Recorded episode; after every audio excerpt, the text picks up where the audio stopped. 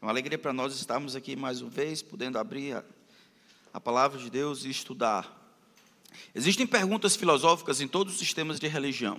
Não importa se é aqui, se na África do Sul, se na China, se em Macau, todos os sistemas religiosos ou sistemas de pensamento, todos eles precisam responder algumas perguntas, as chamadas perguntas filosóficas, que são recorrentes, presentes em todos os sistemas. De onde vim? Quem eu sou? Qual o propósito da vida? Qual o significado da minha existência? Para onde vou? Existe vida após a morte? Apenas o cristianismo, é o que eu acredito, apenas o cristianismo consegue responder essas perguntas com coerência e honestidade.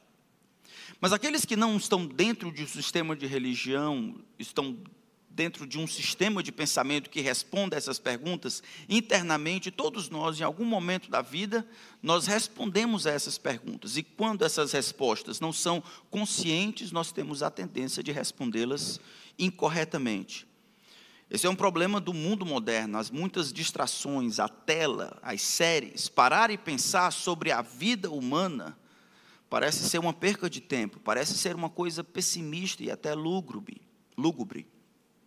Pensar sobre questões sérias e eternas se tornou quase que um infortúnio, por causa da necessidade constante de alegria, de Pronto, naquilo que Deus tem dito em Sua palavra. Porque no final das contas, todos os homens vivem com alguma função ou algum propósito, alguma perspectiva, alguma resposta para essa pergunta de quem eu vim ou de onde eu vim, para onde eu vou, qual o propósito da minha existência. Eu fiz um levantamento nessa semana e essas são as razões mais fundamentais, o que normalmente responde a essa pergunta ah, sobre a razão da minha existência. Alguns homens vivem para acumular riquezas. Alguns homens desejam ser ah, avaliados e o sucesso que tiveram por aquilo que conseguem deixar depois que a morte lhes pegar. Outros homens vivem para desfrutar confortos. Também existem aqueles que são ignorantes em relação a tudo isso. Eles vivem e morrem como animais no campo. São condicionados por seus instintos, são movidos pela satisfação. Não consideram, não pensam, não refletem não perguntam, vivem para si mesmos, como se não houvesse de fato vida após a morte, vivem como se não houvesse prestação de contas no final, completamente à parte do que Jesus ensinou sobre essas coisas, eles vivem como se Jesus e os seus ensinos fossem nada mais do que um conto de fadas. Suas vidas se assemelham à vida dos animais, comem um pouco aqui, comem um pouco acolá, levantam a cabeça, olham para o campo, respiram e voltam a comer. Para eles, esse é o sentido da vida. Ele está satisfeito. Essa é a razão porque eles acham que existem. A Bíblia Sagrada, no entanto, coloca a existência do homem dentro de uma narrativa muito maior, na verdade, dentro de uma história muito maior do que ele. Essa história tem início, antes dele vai durar para depois que a morte os alcançar. Essa história, conforme aparece, ela não é pessimista, na verdade, ela é bem realista.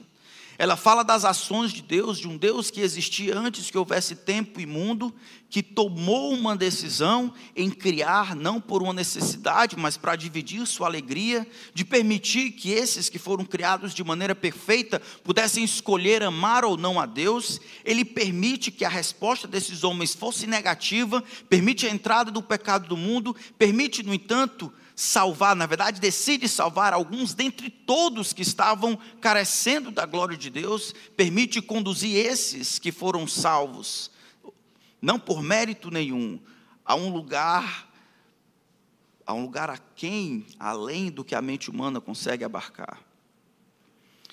Deus nos deu um propósito eterno, que está na palavra de Deus, irmãos, que não permite somente que vivamos uma vida completa aqui, completa aqui, mas que morramos satisfeitos. Não com a barriga e os bolsos cheios, mas com a alma farta.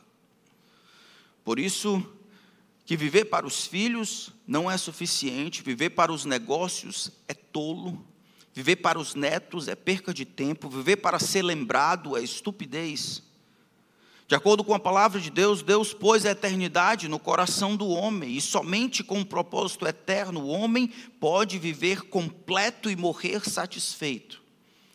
Essas maravilhosas verdades estão registradas em uma carta um pouco incomum, escrita de uma prisão romana, no homem que estava sendo perseguido por sua fé em Jesus Cristo. Um homem que tinha todas as razões, humanamente falando, para escrever como uma retaliação, escreve um tratado teológico para encorajar os irmãos que estão livres a continuarem vivendo o plano de Deus para a glória de Deus. O plano, o macrocosmos da salvação. Essa carta é a carta de Efésios. E o nosso texto que nós devemos continuar é Efésios capítulo 1.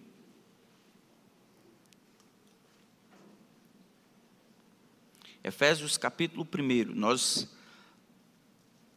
estudamos alguns textos, alguns versículos da palavra de Deus algum tempo atrás. Esperamos em Deus conseguir estudar mais um e meio hoje. Então acompanhe a leitura, Efésios capítulo 1, do versículo 3 até o versículo 14. Diz assim a palavra do grande Deus. Bendito seja o Deus e Pai de nosso Senhor Jesus Cristo, que nos abençoou com todas as bênçãos espirituais nas regiões celestiais em Cristo. Antes da fundação do mundo, Deus nos escolheu nele, para sermos santos e irrepreensíveis diante dele. Em amor, nos predestinou para ele, para sermos adotados como seus filhos por meio de Jesus Cristo, segundo o propósito de Sua vontade, para louvor da glória de Sua graça, que Ele nos concedeu gratuitamente no amado. Nele, temos a redenção, pelo Seu sangue, a remissão dos pecados, segundo a riqueza de Sua graça, que Deus derramou abundantemente sobre nós, em toda a sabedoria e entendimento ele nos revelou o mistério da Sua vontade, segundo o seu propósito que Ele apresentou em Cristo, de fazer convergir nele, na dispensação da plenitude dos tempos, todas as coisas, tanto as do céu como as da terra. Em Cristo, fomos também feitos herança predestinados segundo o propósito daquele que faz todas as coisas conforme o conselho da sua vontade, a fim de sermos para louvor da sua glória, nós, os que de antemão esperamos em Cristo. Nele também vocês, depois que ouviram a palavra da verdade, o evangelho da salvação, tendo nele também crido, receberam o selo do Espírito Santo, da promessa. O Espírito é o penhor da nossa herança, até o resgate da sua propriedade, em louvor da sua glória. Vamos orar. Senhor, eu, eu, eu conto com a tua ajuda. Eu peço que o Senhor vendo a tua palavra aberta, que o Senhor se lance e nos proteja de nós mesmos, das muitas distrações, das coisas que estamos planejando fazer logo que o culto terminar, os planos que temos. O Senhor nos trouxe aqui com uma razão. Todos chegamos aqui trazidos de alguma forma pela tua mão. Nosso desejo, o meu desejo, é que todos nós possamos ouvir o que o Senhor tem a dizer por meio de tua palavra. Que os nossos ouvidos estejam abertos a ti, estejam mocos aos homens, mas abertos a ti. Eu peço a ti, Espírito, mostra-nos Cristo. Revela o Filho de Deus a nós. Ajuda-nos a vê-lo desejável, acima de todas as coisas. Nos encanta, Senhor, com as tuas perfeições e belezas.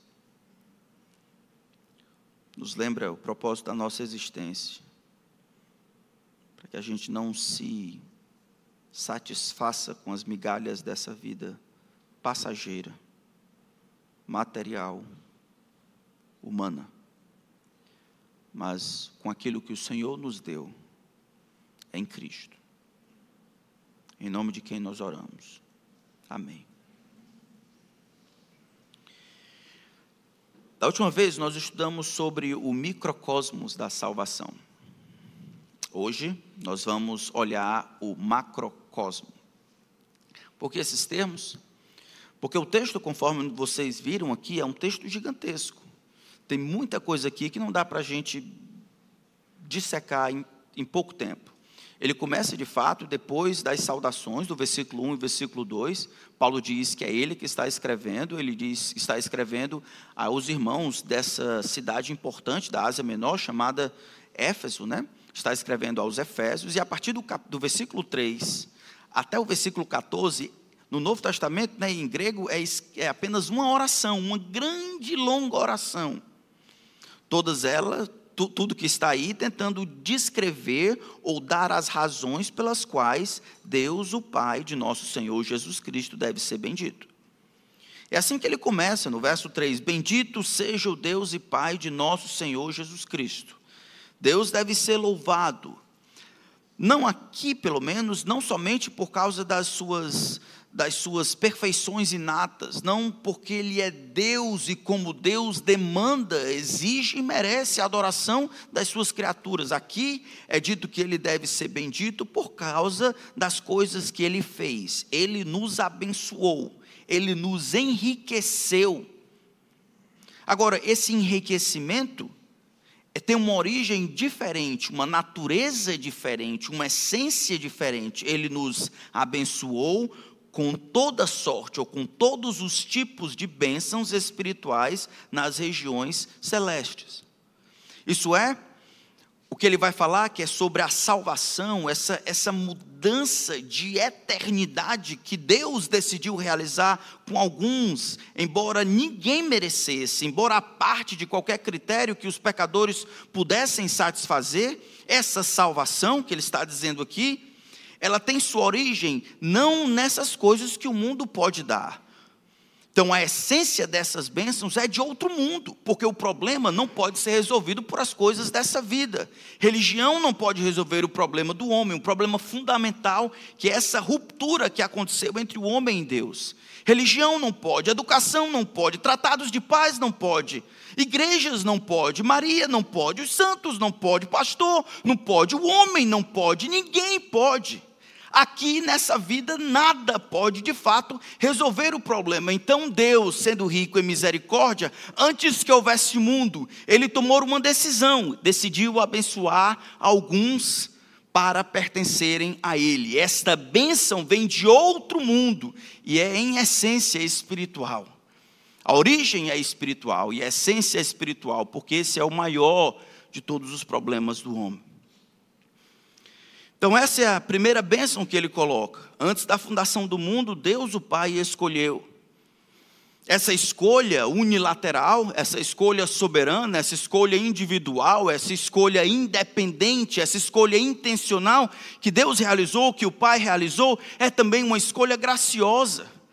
Não é uma escolha realizada com base na, na graça, ou, ou melhor, na, na, graciosidade das pessoas, quão ah, amoráveis eles eram. Eles não eram dignos de amor, eles, eles não eram bons, eles, eles não causavam em Deus alegria. É graciosa porque ela inclui o demérito do ser amado. Houve uma decisão da parte do Pai. Essa decisão de salvar pecadores demanda, exige que a justiça do Pai precisa ser é, satisfeita. Deus precisa punir os pecadores. O, então, essa decisão da parte do pai é acompanhada da entrega do filho. É isso que nós vimos aqui. Ele nos escolheu nele, em Cristo. nos predestinou para Ele, verso 5, para o Pai. Mas como isso aconteceu, verso 5 ainda, por meio de Jesus Cristo. Qual é a base, o propósito da Sua própria vontade, no meio do verso 5? O final é para o louvor da glória e da Sua graça, que a gente ainda não vai conseguir ver hoje.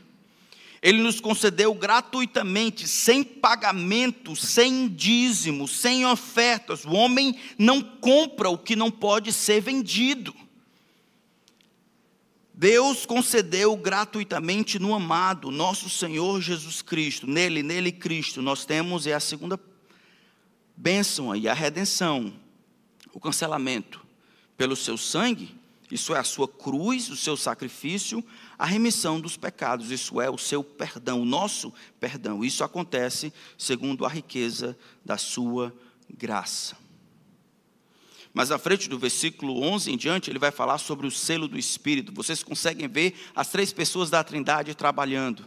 Nós vemos a decisão do Pai, a entrega do Filho, e nós vemos aqui a garantia do Espírito no final. Mas nós não vamos conseguir ver isso hoje. A segunda parte dessa segunda bênção, ainda direcionada a Cristo, é outro motivo pelo qual nós devemos adorar ao Senhor ainda é falando de Jesus. Veja o tanto de pronomes que, você, que a gente consegue encontrar aí. Nele, ele, nele, dele, por meio dele. Se referindo em Jesus, Jesus como sendo o instrumento, o meio, mas também a esfera, o lugar onde Deus concede essas bênçãos onde Deus nos coloca, onde Deus nos agracia com as bênçãos, não é nada parte, ele é o meio por meio do qual nós recebemos as bênçãos, mas as bênçãos que nós recebemos de Deus não estão à parte de Cristo. Não passamos por Ele como alguém que passa de uma ponte para outro. A ponte, no caso Cristo, é a própria bênção. Ele nos dá por meio de Cristo, nos dando o próprio Cristo. Ele é o mediador de todas as bênçãos, Ele é o lugar onde todas as bênçãos são desfrutadas. Deus nos escolhe nele, nele temos a redenção, nele temos a remissão dos pecados. Mas ainda falando dele, a partir do versículo 8, a parte B, nós temos uma parte B desta bênção que recebemos em Cristo. E aí eu preciso que vocês prestem bastante atenção. Nós vamos falar sobre algumas coisas difíceis. Do versículo 3 até o versículo 14 é uma longa oração, certo? Toda ela são. Ah, o conteúdo dela são várias razões pelas quais Deus o Pai deve ser bendito. Deus deve ser bendito por causa da salvação e tudo que está incluso aí dentro desse negócio. E aí no versículo 7 ele diz assim: ó, Nele em Cristo, nós temos a redenção pelo seu sangue, a remissão dos pecados, segundo a riqueza da sua graça que Deus derramou abundantemente sobre nós em toda sabedoria e entendimento, ponto. Não existiam pontos no, Antigo, no Novo Testamento.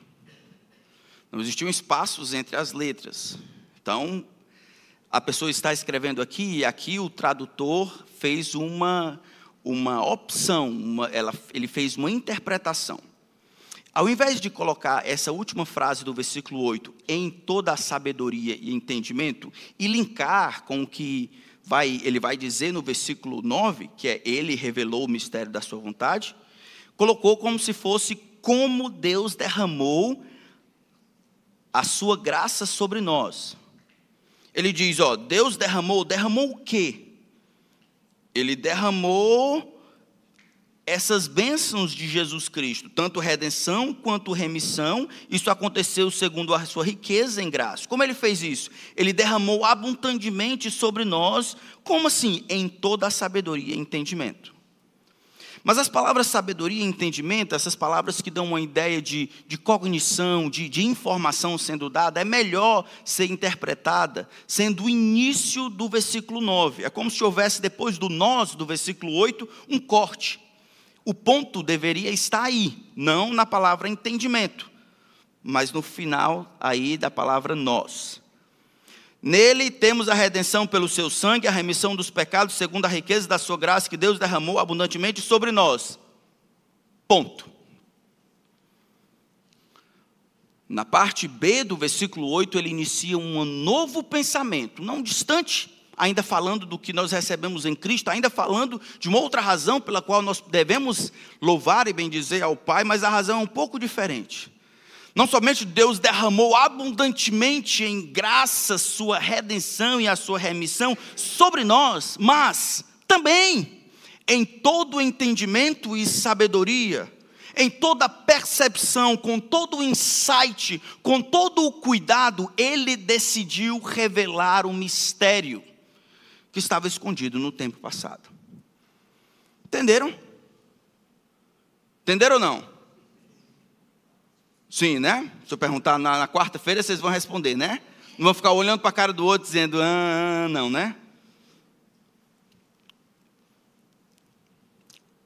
Então, em, em toda a sabedoria e entendimento, ele nos revelou o mistério da sua vontade. Se refere ao que é dito, então, depois do, do nós, não antes que Paulo está prestes a dizer no versículo 9 foi revelado com toda a sabedoria e entendimento da parte de Deus. Deus, o revelador desse mistério, como ele diz no versículo 9, o mistério da sua vontade, ou o mistério do seu plano oculto.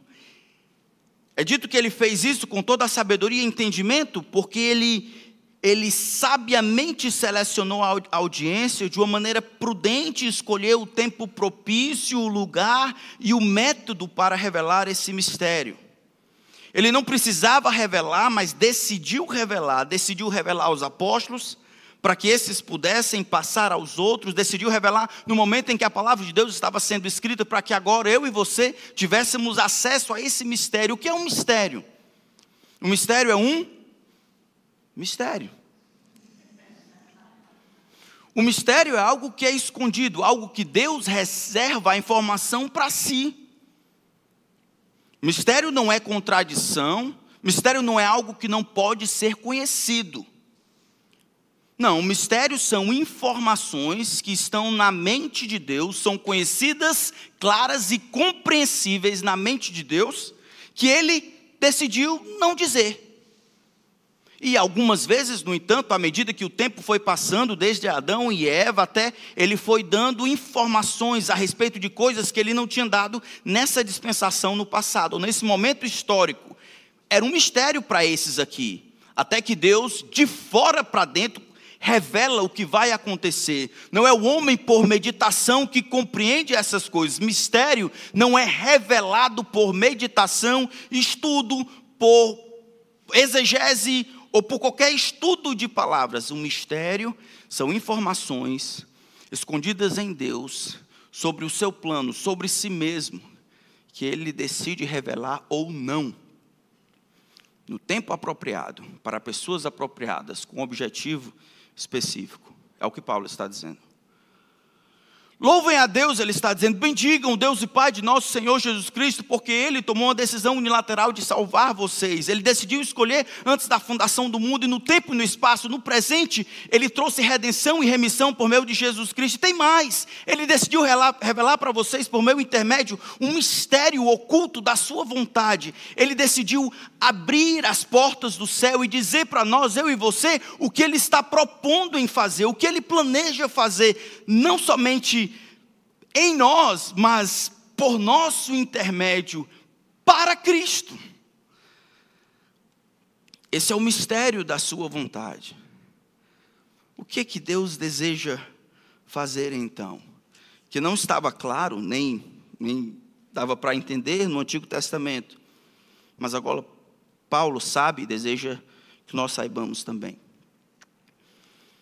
Então, com toda a sabedoria e entendimento, todo cuidado, verso 9, ele nos revelou, ele nos deu a entender o mistério da sua vontade, do seu plano, segundo o seu propósito, segundo a sua determinação, segundo a sua aquiescência, que ele apresentou em Cristo. O mistério que ele está prestes a dizer está relacionado ainda a Cristo. Por isso que o tanto de pronomes aqui direcionando a Cristo parece que tem uma razão de ser. Existe uma cadência progressiva aqui. Ele começa desse microcosmos, falando sobre a eleição antes da fundação do mundo, ele fala sobre aquilo que acontece no coração do homem, a redenção e a remissão dos pecados. Depois desse macrocosmos, vai para o microcosmos que acontece no nosso coração, e depois ele coloca todos os links, todos os, a, a, os elos e coloca unindo as duas coisas. Agora, como é que isso tudo se estrutura em Cristo? Como é que isso tudo se liga em Cristo? Verso 10. Aqui então ele vai introduzir o conteúdo do mistério. E a gente vai estudar só esse versículo hoje. De fazer convergir nele, na dispensação da plenitude dos tempos, todas as coisas tanto as do céu como as da terra. O propósito da sua vontade, o mistério que estava oculto no passado e agora é revelado, que ele propôs em Cristo, o que ele está realizando na salvação, na escolha unilateral soberana, o que está por detrás de todas essas coisas é o louvor da glória da sua graça, mas como ele vai fazer isso? Chamando todas as atenções, no tempo, no momento determinado, ele trará todos os olhares para Cristo. Aqui nós encontramos a conclusão do programa de Deus, o arremate do plano de Deus, a revelação de um mistério escondido de Deus. Subordinar todas as coisas a Cristo, fazer convergir em Cristo no momento apropriado todas as coisas que existem, reconciliar consigo mesmo por meio de Cristo todas as coisas. Todas as coisas. Essa palavra convergir aparece apenas duas vezes no Novo Testamento. É uma palavra interessante. Ela aparece, por exemplo, em Romanos capítulo 13, versículo 9, quando Paulo diz que amar ao próximo como a si mesmo resume todas as leis do Antigo Testamento. O que significa convergir todas as coisas em Cristo? Sumarizar todas as coisas em Cristo. Essa palavra é utilizada algumas vezes para os resultados matemáticos. E essa é uma ilustração que me ajudou. Então, ao longo da história, as pessoas têm se relacionado de alguma forma com Deus aqueles que se aproximaram de Deus, aqueles que tiveram seus pecados perdoados, aqueles que andaram com o Senhor, de alguma forma fizeram isso nos méritos de Cristo, pela fé, por causa da graça de Deus. Todos eles, embora falarem diferente, falassem diferentes línguas, tivessem diferentes nacionalidades, tivessem diferentes histórias, morressem de, de diferentes maneiras, tivessem de diferentes backgrounds, todos esses, em tempos diferentes, têm algo em comum. Deus os quis bem em Cristo. Mas esse não é o fim. Ele quer sumarizar, como se pegasse todos aqueles que estão no céu, postos nos céus por causa de Cristo, esse, mais esse, mais esse, mais esse, mais esse, mais esse, mais esse, mais esse. E o resultado matemático, o resultado final, o montante completo, é a magnificação de Cristo que os colocou lá que recebe a honra e a glória por ser o modelo e o único salvador de todos eles. Deus deseja convergir todas as coisas em Cristo. Ele concluiria finalmente, uniria o que foi cortado, quebrado por causa do pecado Deus revelou o que não poderia ser conhecido de outra forma. Esse é o propósito da existência daqueles que vão e vêm nessa vida. Não é para ser encontrado aqui. Estamos rumando, o plano de Deus é juntar os, tudo que existiu e consertar todas as coisas para migrar todas as atenções para Cristo. Não perdermos a nossa identidade.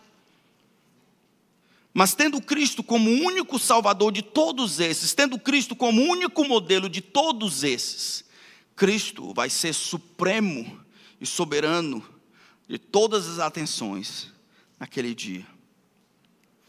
Paulo falou sobre isso em outros textos. Colossenses, por exemplo, capítulo 1, versículo 19 e 20, ele diz que havendo feito a paz pelo seu sangue, ou sangue da sua cruz, por meio dele reconciliasse consigo mesmo todas as coisas, quer sobre a terra, quer sobre os céus. Segundo Coríntios, capítulo 5, versículo 18, diz: Deus nos reconciliou consigo mesmo por meio de Cristo e nos deu o ministério da reconciliação, ou seja, o anúncio de que Deus estava em Cristo reconciliando consigo o mundo, não levando em conta os pecados dos seres humanos e nos confiando a palavra da reconciliação. Oh, meus irmãos, a vinda do nosso Senhor Jesus Cristo, seu ministério, ressurreição, não é só mais uma parte no plano de Deus. Não é mais um capítulo, nem mesmo o capítulo final na história da salvação. A vinda de Cristo, seu ministério aqui, sua morte e sua ressurreição, é, é, o, é o meio, é o instrumento, é a esfera onde Deus traz o seu plano à sua consumação. Por um lado, a encarnação, a morte e a ressurreição de Jesus é o plano mais alto do Senhor, é o ponto mais alto do plano de Deus. Deus cumprindo o seu plano, conseguindo ser homem sem deixar de ser Deus, encarnando. Mas isso é mais do que só o ponto mais alto do plano de Deus.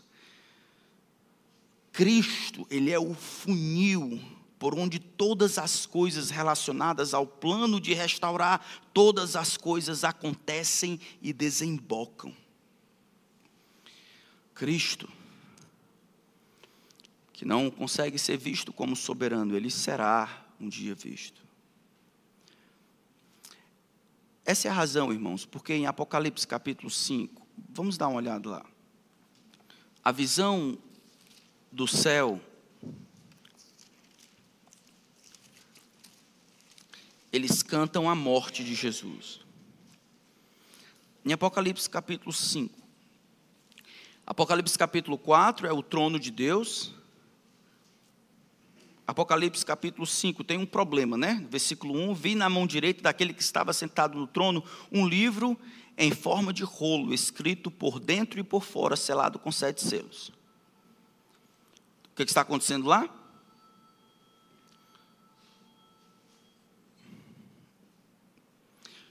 Então, o que acontece é que o rolo, ele está fechado por todos os lados, mas olha quando os selos são abertos.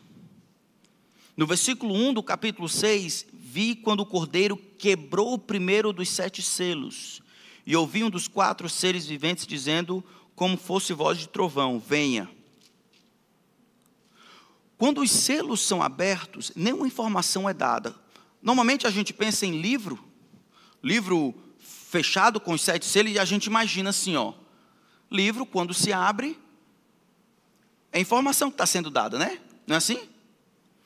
Mas esse livro aqui, não é que ele tem informação intelectual. Por isso que quando os selos se quebram, não é informação que é veiculada, são eventos que acontecem. Esse rolo aí é, está, nele está contido os desdobramentos, o que acontece depois, no plano de Deus, isso é a vindicação dos justos, o, o, a, a, a punição daqueles que são culpados, os injustos, a morte daqueles que precisam morrer, tudo isso está enrolado nesse plano. Como é que esse plano vai ser concluído? precisa de alguém que é digno o suficiente, não para abrir e ler, ou não é alguém que saiba ler a linguagem celestial, é alguém que seja digno o suficiente para que traga adiante, para que conclua o plano de Deus. E aí sim, nós, nós entendemos por que, o capítulo 5, no versículo 6, João chora, no versículo 5, melhor dizendo, Apocalipse 5, 5. Então um dos anciãos me disse: Não chore. João estava morrendo de chorar. Eis que o leão da tribo de Judá, a raiz de Davi, venceu para quebrar os sete selos e abrir o livro. Então vi no meio do trono e dos quatro seres viventes, e entre os anciãos em pé, um cordeiro como que parecia que tinha sido morto. Como assim?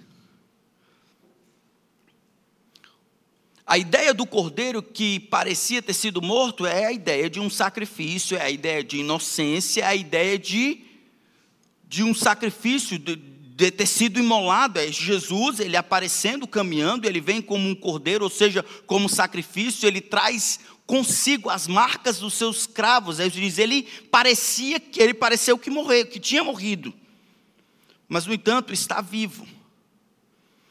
E é quando Jesus, ele passa pelos quatro seres viventes e aí passa pelos 24 anciãos e é lá quando ele pega da mão direita daquele que está do, sentado no trono e abre os selos, é aí que o plano de Deus acontece. É por isso que ele é louvado.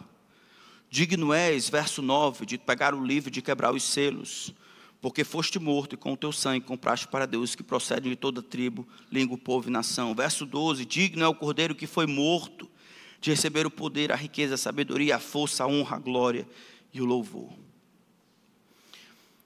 Cristo, ele é o, o centro do plano de Deus. Ele é o instrumento por meio do qual Deus realiza o seu plano. As marcas dos cravos, as marcas dessa luta, como Gênesis havia falado, mas a conquista que ele realizou a dignidade que ele tem de cruzar os quatro seres viventes. O livro, quando é lido, ele realiza a vontade de Deus, cumprindo os planos. Então, Jesus é aquele que consegue realizar, ou concluir, ou arrematar o plano de Deus. Deixa eu tentar ilustrar isso, como ficou na minha cabeça. Esses dias a gente estava, desses dias não, esses últimos meses a gente tem trabalhado reformando a casa, as casas da IBBP. E aí eu devo ter ouvido algumas vezes, talvez umas 87. Pastor, pastor, vamos derrubar tudo e fazer de novo. Porque construir do zero é mais fácil. Reformar dá trabalho. E, eles, e a todas as 87 vezes estavam certos. Jesus, no entanto, não é somente aquele que cria mas é aquele que reconcilia, que restaura. Ele não vai fazer novas pessoas a partir do nada. Quando Deus, por meio da salvação, começa a trabalhar na vida das pessoas, trabalhando de dentro para fora, salvando depois de ter escolhido, concedendo perdão e remissão depois de ter sido escolhido, trabalhando na vida deles, ainda é o Tiago ainda é o Ageu, ainda é o Amós, ainda são eles, mas um dia eles serão como Cristo. Jesus então será aquele que une as duas pontas, aquele que os colocou lá, aquele que os salvou por seu sangue e os colocou lá, e aquele que eles ambicionaram a vida inteira para serem iguais a Ele ou parecidos com Ele. Jesus então é o modelo final para que pela similaridade Jesus seja adorado como o maior de todos eles. Isso é não somente criação, mas restauração. Jesus tem recursos, poder, capacidade, não somente para criar, mas para restaurar, para ajeitar, para santificar, para glorificar. Seus recursos são imensuráveis, seu poder é inigualável, sua vontade é imutável. Ele deve ser glorificado como o Cristo, mas também será glorificado como o restaurador de tudo que foi esfacelado pelo pecado. O Pai irá confluir todas as coisas em Cristo, colocando Cristo no centro de toda a história. Porque antes mesmo da fundação do mundo, as coisas já apontavam para Ele. Agora, depois que Ele venceu a morte, as coisas fluem por causa dele. Se tudo foi feito por meio dele, sem Ele nada do que foi feito se fez, Assim também agora, nada é realizado ou existe no plano espiritual a parte de Cristo. Como assim? O Senhor Jesus, ele é o centro gravitacional do plano de Deus. Ele é, o, ele é o conquistador de todos os inimigos, ele é o atravessador de camelos. O Senhor Jesus é o herói de Deus, é o terror do inferno, é o consumador da nossa fé. Ele é o reconhecimento da firma de Deus, o elo eterno entre o aqui e o agora. Seus cravos trazem perdão. Sua ressurreição garante a justificação. Ele é o soberano dos reis da terra, é aquele que cria todas as coisas pela palavra do seu poder mas salva e restaura todos os malditos e amaldiçoados pelo sangue da sua cruz. É aquele que voluntariamente aceita uma dívida que não era sua, mas reina soberano por direito sobre tudo que existe. É aquele que voluntariamente abre mão de tudo que tinha no céu, para depois de sua vergonha receber um nome que está acima de todo nome e será aquele por meio de quem Deus une as duas pontas da eternidade e finalmente termina o seu plano. Isso ele faz em Cristo. Em Cristo ele une todas as coisas. Em Cristo ele converge todas as coisas. Em Cristo ele dá o ponto final do seu plano. Esse é o mistério da sua vontade, esse é o, o final do plano de Deus. O que Deus está fazendo? Ele está somando matematicamente todas as influências do evento Cristo, sua morte, sepultamento e ressurreição, pegando todas as ramificações, juntando tudo para colocar em Jesus, para que Jesus receba a glória, a honra e louvor que ele merece. Esse é o plano de Deus: fazer convergir cada molécula amaldiçoada desse mundo caído, cada grão de areia maldito por causa do pecado. É tomar um pai, como Efésios vai dizer, uma mãe, um filho, um marido, uma esposa, um escravo, um trabalhador, grande, pequeno, alto, magro, e restaurar os seus pés que antes eram velozes para derramar sangue, restaurar a sua língua que tinha veneno de víbora, restaurar o seu coração que não havia temor de Deus. É isso que ele está fazendo agora, como se fosse um ensaio um ensaio para aquilo que ele vai fazer por intermédio de vocês. Vocês glorificarão a Cristo por serem transformados, serem glorificados, serem semelhantes a Ele. Esse é o plano de Deus para tudo. Esse é o macrocosmos da salvação para você. É o que ele faz agora. Isso será feito por meio de Cristo, não por Maria não pela igreja, não pela religião, não pelo esforço humano, não pela educação, não pelos acordos de paz, mas por Cristo. Os que foram eleitos antes da fundação do mundo encontraram redenção e remissão de pecados. Encontraram também submissão agora em Cristo. Porque aqui e agora, os que são discípulos de Jesus, por causa e por meio de Cristo, devem viver para Cristo. Esse é o plano de Deus. De fato, a salvação se, se, parece com uma construção. Deus, o Pai, arquiteta todas as coisas, ele, ele antevê o que vai acontecer, não como os arquitetos, algumas vezes temos aqui, que tem as diferenças, as mudanças de cálculo, ele não cria coisas impossíveis. O que ele projeta, de acordo com o conselho da sua vontade, vai acontecer. Vê todas as etapas. O sangue do seu filho é o material com o qual os amados são construídos. E o Espírito é o pedreiro da salvação. Mas isso ainda não é o final. As várias etapas do processo, e cada uma delas, um objetivo específico, até que o, o prédio esteja pronto, até que seja revelado todas as implicações da existência em Cristo. Vivemos com esperança por sabermos do mistério da Sua vontade. Você convergirá em Cristo. No final das contas, Cristo será posto como centro de todas as coisas. Ele atará as duas pontas da eternidade veremos a conclusão do que o arquiteto tinha em mente. Saberemos o que significou ser salvo da condenação eterna? Quando vermos Cristo entronizado acima dos querubins, sendo finalmente considerado o eixo de toda a história da criação, física e espiritual, visível e invisível, salvando o seu povo, silenciando seus inimigos. Aí você pergunta, sim, mas pastor, e daí? O que é que isso tem a ver comigo? O que que isso muda? Essa semana não tem sido fácil para o meu coração. Enquanto eu estudava essas verdades, eu passei tempo orando pelo meu próprio coração e pelo coração dos meus irmãos. Irmãos, esse é o mistério que Deus revelou.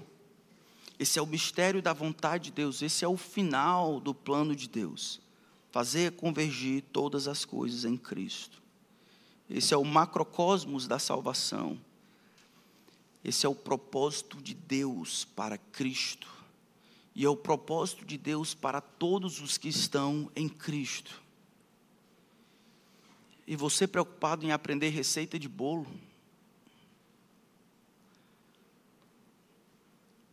Mais preocupado em ficar mais rico em três dias?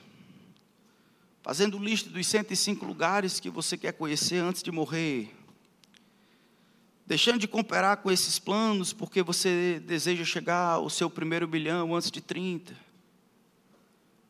Se todas as coisas ficarão sujeitas a Cristo, como aqueles que dizem que foram salvos, predestinados, conforme o conselho daquele que faz todas as coisas segundo a sua vontade, podem viver demonstrando tão pouco interesse nessas coisas?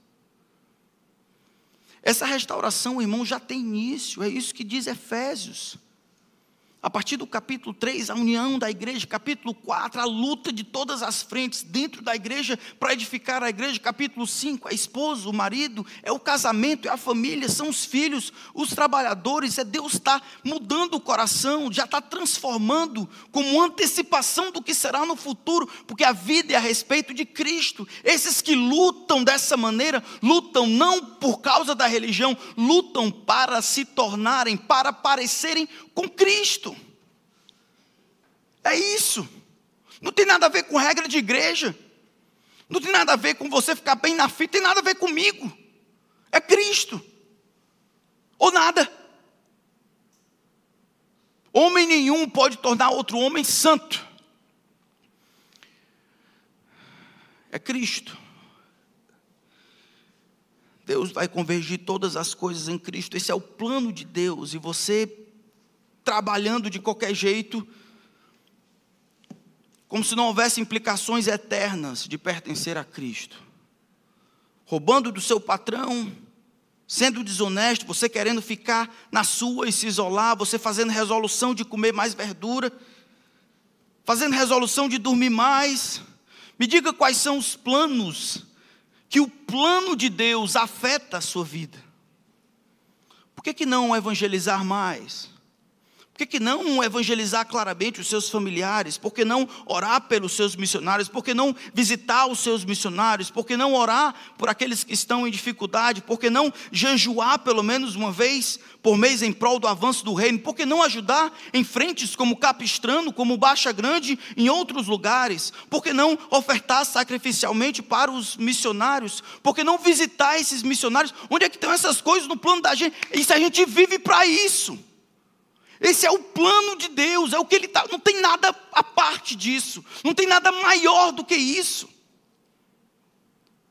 Tu vai dizer, do pastor tem nada a ver comigo, é provável que não tenha nada a ver com você, porque você não é crente. Essas coisas são como que loucura.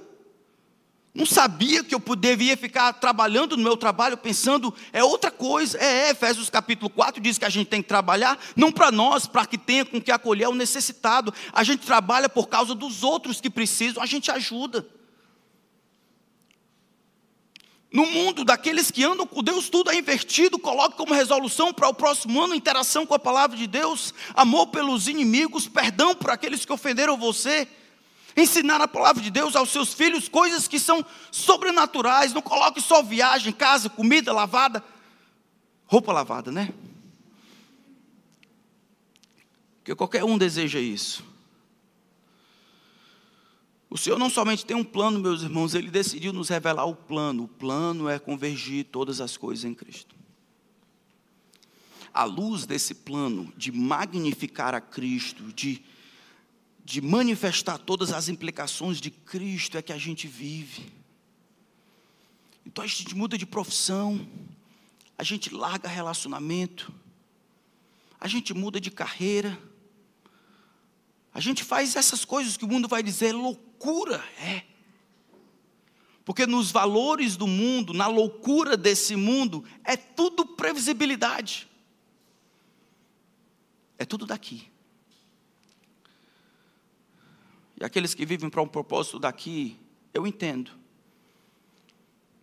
Eu quero ajudar você, que é membro dessa igreja, e olha para o, o ano de 2023 e pensa assim: rapaz, eu fiz um bocado de dinheiro, ou consegui isso aqui e tal, mas eu não servi ninguém. Eu não, eu não lembro de ter orado pelos missionários. Minha leitura da Bíblia foi por causa da minha filha, o meu marido que me empurrava, ou a minha esposa. Eu, eu, eu, isso deveria preocupar você, não? Deveria não. Eu estou dizendo para você com amor, porque falsos crentes vão para o inferno. Mas falsos crentes podem ser salvos se eles se perceberem como falsos crentes. É a única esperança. Tão pouca contemplação, pouca leitura, muitos programas para ganhar mais. Quando todas as suas resoluções, planos, desejos são todas de si para si, todas de si para si. Quando você vive sem submeter sua vida a Jesus Cristo, não toma nenhuma decisão que lhe custe, não toma nenhuma decisão sacrificial para ajudar os outros que não podem lhe pagar. Quando você não se importa em viver sem servir intencionalmente aqueles que não lhe podem lhe pagar de volta. Quando você consegue fazer tudo o que um religioso faria, mas nada do que um discípulo faz.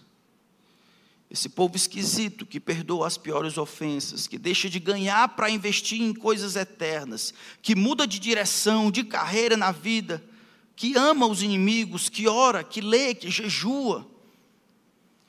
Quando você não consegue justificar as suas atitudes por causa do plano de Cristo, fazendo o caminho de volta, fazendo o caminho de volta conforme Efésios 1, talvez você não tenha sido perdoado e redimido. Não tenha sido escolhido antes da fundação do mundo para pertencer a Cristo.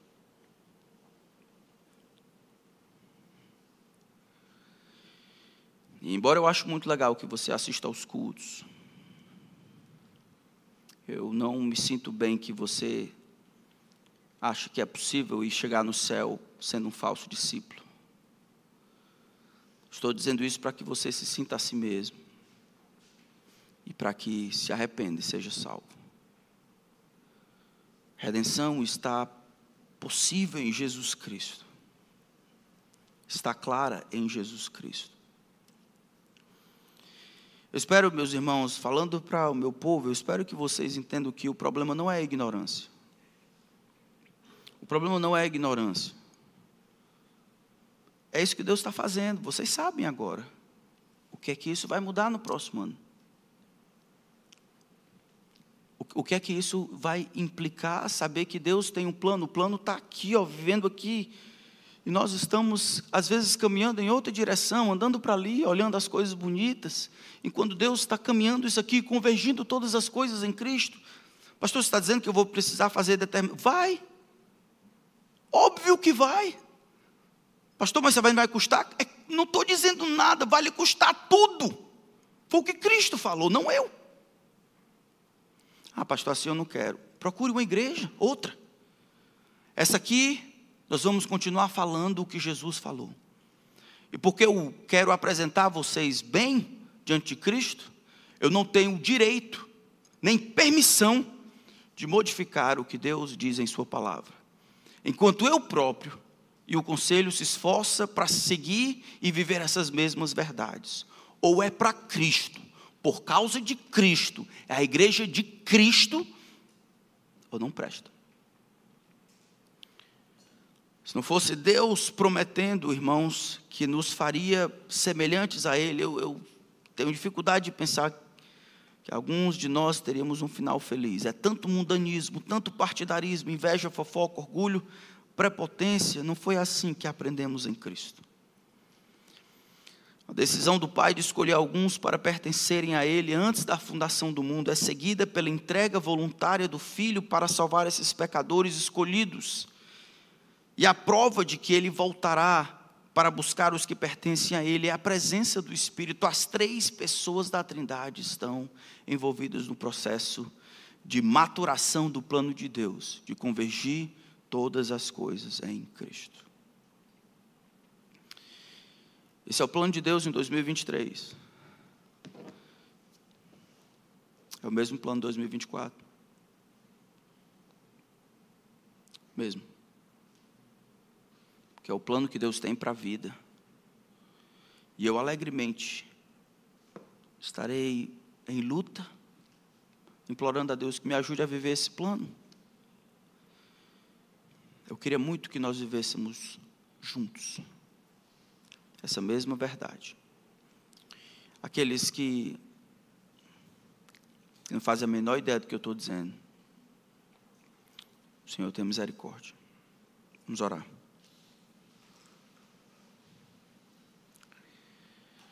Senhor, é impressionante o que a tua palavra diz. Eu, eu lembro das, dos meus pecados. Eu lembro que fazia guerra no passado, odiando e sendo odiado. Não bastava o Senhor ter feito o que fez, o Senhor o fez por pecadores. Assim, nossa grande salvação é equiparada com a nossa grande desgraça. Todos nós andávamos desgarrados como ovelhas, mas o Senhor fez cair sobre ele, Cristo, a iniquidade de todos nós. É difícil entender, é como se aquilo que não poderia ser pior a nossa situação caída fosse transformado naquilo que não poderia ser melhor, nossa união com Cristo. Participar da glorificação de Cristo. Participar da, da exaltação de Cristo. Obrigado porque o Senhor não somente me salvou, mas me deu propósito para existir. Eu te agradeço por todos os as bênçãos e os confortos que o Senhor tem nos dado, tem me dado. Eu imploro que nenhum deles empurra a minha cabeça para essa terra família, esposa, filhos, ministério, bens, de maneira a ofuscar a beleza e a grandeza de Cristo. Que Cristo seja para mim o que Ele é para o Senhor Deus, o centro de todas as coisas. Que Ele seja onde a minha alma encontra alegria e felicidade. Que Ele seja a pessoa que eu busque pela manhã e com quem eu me alegro nas dificuldades do dia. Que Cristo seja aquele de quem eu procure a aprovação, a quem eu desejo ouvir a voz, a quem eu canto com alegria. Que Cristo seja o meu melhor amigo, que Ele seja o meu irmão, que Ele seja o meu pastor. Que o meu coração esteja tranquilo e satisfeito em Cristo. Que Ele me alimente, que Ele me sustente, que Ele me conduza aos pastos verdejantes. que Ele me proteja, que Ele me discipline, que Ele me mostre o caminho, porque o meu não é bom. Que Cristo seja aquele que me preserva, o meu sumo sacerdote, aquele que intercede por mim. Que Ele seja a razão porque eu chego do outro lado, a razão porque eu vivo relativamente feliz, e a razão porque eu vou morrer contente. Que, que Cristo seja aquele que me encoraja, aquele que pega pela minha mão e continua me arrastando para perto dele até o outro lado. Que o seu amor seja aquilo que me constrange e me domina. Que a sua beleza, os seus atributos e as suas perfeições sejam o motivo do meu cântico, mas também da minha devoção e do meu estudo. Que em Cristo eu esteja extasiado, sempre aprendendo. Que Cristo seja a razão pela qual eu me esforço, que não seja pelo sucesso humano, que não seja pelas honras e louvores humanos, que o olhar de Cristo seja a razão pela qual eu faço o que faço, oro como oro, amo como amo, me esforço como me esforço. Que seja para Ele todas as coisas, porque é por causa dele que todas as coisas boas vieram a mim. Foi nele, nele que nos têm sido doadas todas as coisas, nos conduzem à vida e à piedade. Que Cristo esteja sobre mim, ao meu lado, que Cristo esteja por baixo e em mim. Cristo esteja de todos os lados que eu viva o agora, lembrando de que um dia, pela tua própria glória e virtude, eu e os meus irmãos que de fato creem serão semelhantes a Ele.